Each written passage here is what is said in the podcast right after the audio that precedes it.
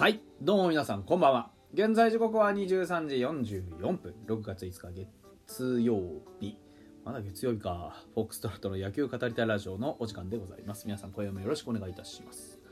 いやー阪神対ロッテ熱闘死闘でしたね。ついさっき引き分けで終わりました。甲子園。5時間何？5時間何かしのゲームでしたけれども本当にすごかったですね。あの息を飲む系統そしてねあの両チームの主砲が繰り出すスリーランが、ね、全てをこう引き分けに戻してからのこう9回以降の何ていうんですかあの両チームの,、ね、あの勝ちへの執念みたいなものが見えてであの阪神からしたら当然ですけどやっぱホームでねロードが続く中でこれだけ長い試合をこういう状況でまあ勝ちにも負けにもせず送ることが果たしてプラスなのかっていうところとあとロッテさんはねやっぱりアウェイドアウェイでね、うん、あの負けなかったっていうことがやっぱりでかいですよね。でもロッテ明日あれでしょ？ZOZO マリン戻ってヤクルト戦でしょ？ナイター。これ大丈夫か？ね、阪神もね移動して楽天モバイルパーク移動して楽天戦で相手則本ですよ。大丈夫か？いや本当にお疲れ様ですね。でしかも阪神に至ってはね楽天戦3連戦ポンポンポンって終わったらその後エスコンですからね。いやお待ちしております。ね。えー、楽しみですね。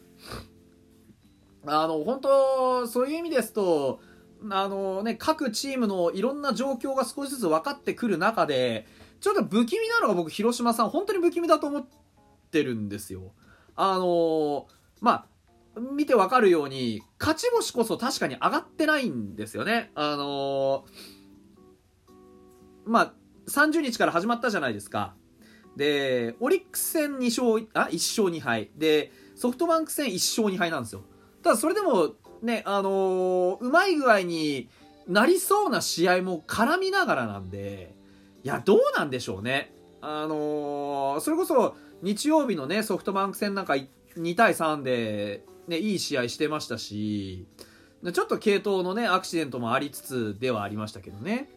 で、うんと、まあ、先発で言うとね、多分、まあ、大瀬良来るんですけど、前回、ね、オリックス相手に、まあまあいいイニング投げてるんですよ。実際は。まあ、なのでね、こう、大瀬良大地さん、ね、前回の登板が、えっ、ー、と、最近6試合の成績を見てみますと、前回5月30日オリックス戦は、7回を97球なんですよね。で、フォアボールも少ない1つ。で、失点は2、自責2ですから、まずまずって感じではあるんですよね。で、その前が5月23日中日戦は6回と3分の2、こちらも負け投手になってるんです。で、えー、102球、打者30人、被安打7、あよし9、2で3失点。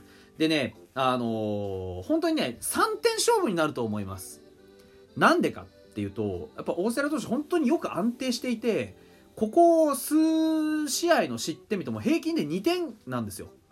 だからねこの6試合4月から5月の末までほぼ2点しか取られてないんですねなので本当に安定しているでその中で勝ち星が少ないのはやっぱり打線の援護だと思うんですだから我々のところのチームってねファイターズっていうのはわりかしやっぱ打線のあの勢いはあるけどピッチャーはピッチャーで点取られるじゃないですか特にね上原健太君は前回ねあの まあ、言うなれば、勝ち星はまあつきましたよ。うん、確かにね。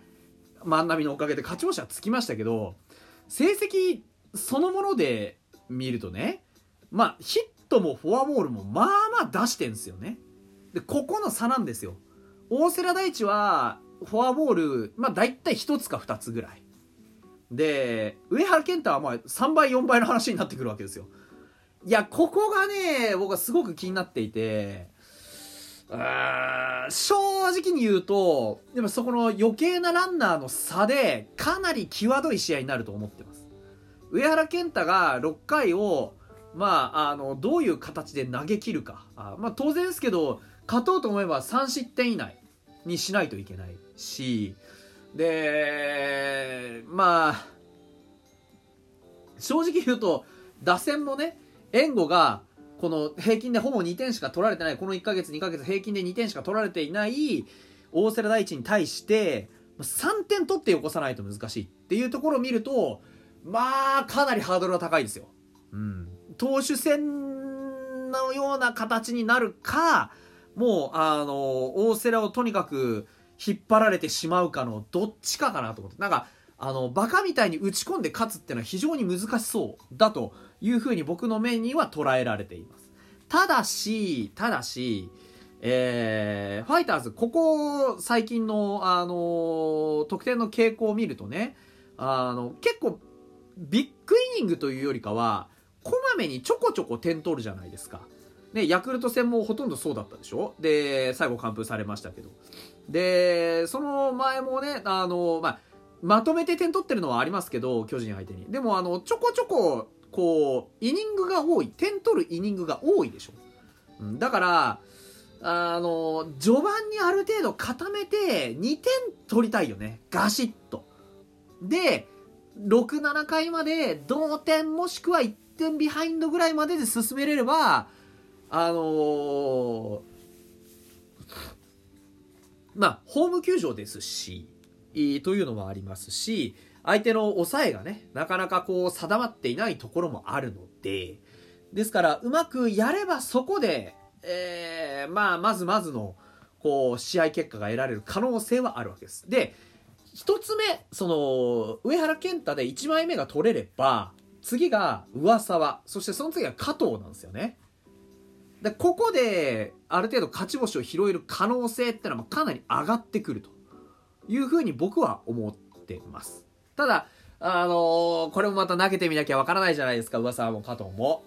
上沢なんかね、前回はまずまずすごくいいピッチングしました。でも加藤がね、前回は、なんかこう、ちょっとメロメロのピッチングをしました。じゃあ、次どうなるってなった時に、今年やっぱり加藤とか上沢は、まあ、加藤ある意味で安定感はあるんですけど、やっぱりある意味で、こう、打たれ癖みたいなのもあるじゃないですか。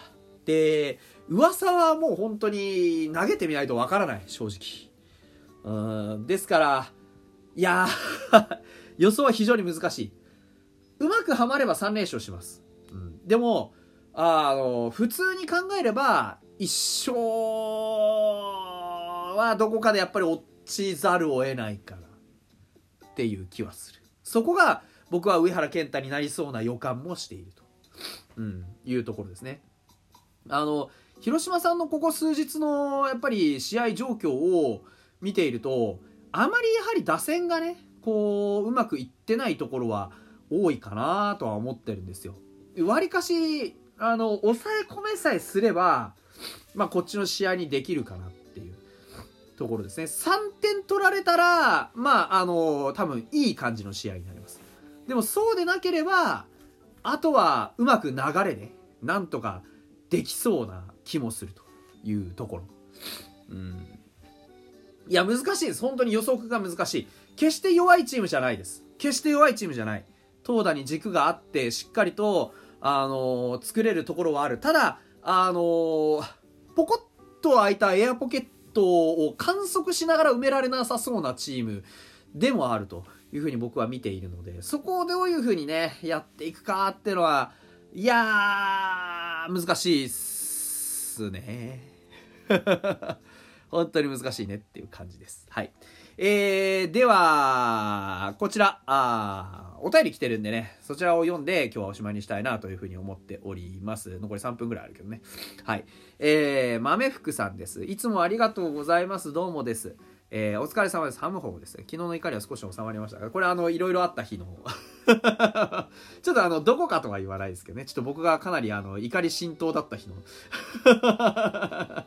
お便りでございますけども。えっ、ー、とね、正確には、あ2日っすね。うん。あの、3日前に来ておりました。何があったかは皆さんお察しでございます。はい。で、えー、AC ジャパンの CM で、えー、白髪のおばあさんがバッターボックスに立って振ってみることですよね振らなきゃ当たりませんものねってよくよく見たらゲームアプリを開発された86歳でデジタル庁の役員になられた方でしたけど、まさにおっしゃる通りだなと。前後しますけど、すごい方ですね。そしてそんな方のチャレンジする例え話が野球というのもポチポチしながらじわってます。で、ツイートを見て、えー、侍ジャパンの絵がいいらしいですね。行かれますというところで。あのー、僕もその CM 見ました。あ、マメックさんありがとうございます。えっ、ー、と、バッターボックスに振って立って振ってみるってね。あの、やってみないとわからないよっていうのは、それはおっしゃる通りでね。うん、まあ、そうだなっていう 気はします。だから、いろんなことにチャレンジしてみる。いろんなことを変えてみる。変化させてみる。挑戦をしてみるっていうのは絶対大事、大事なんですよ。だから、あのー、まあね、野村にしろ誰にしろそうですけど、あのー、やっぱりやってみないといけないんですね。まずやって、チャレンジをして、その上で変えていく？のがすごく大事です。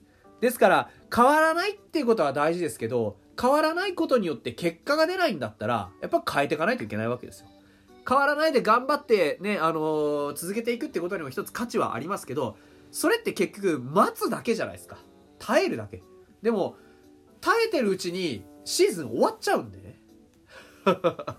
終わっちゃうんで、ん、その前になんとかしないといけないんですよ。時間なんてそんな限られてるんですから。うん、というふうに思います。鼻が詰まってきました。えー、侍の映画は見たいなと思っているんですけど、えー、出張が入ったりなんだりかんだりで、結局見る時間がなさそう。でも見たいんですけどね、ちょっとどっかで時間見つけて見に行こうかなとも思っております。はい。えー、というわけでお便りありがとうございました。交流戦まだまだ続きます。えー、頑張っていきましょう。それではまた明日です。バイバイ。おやすみなさい。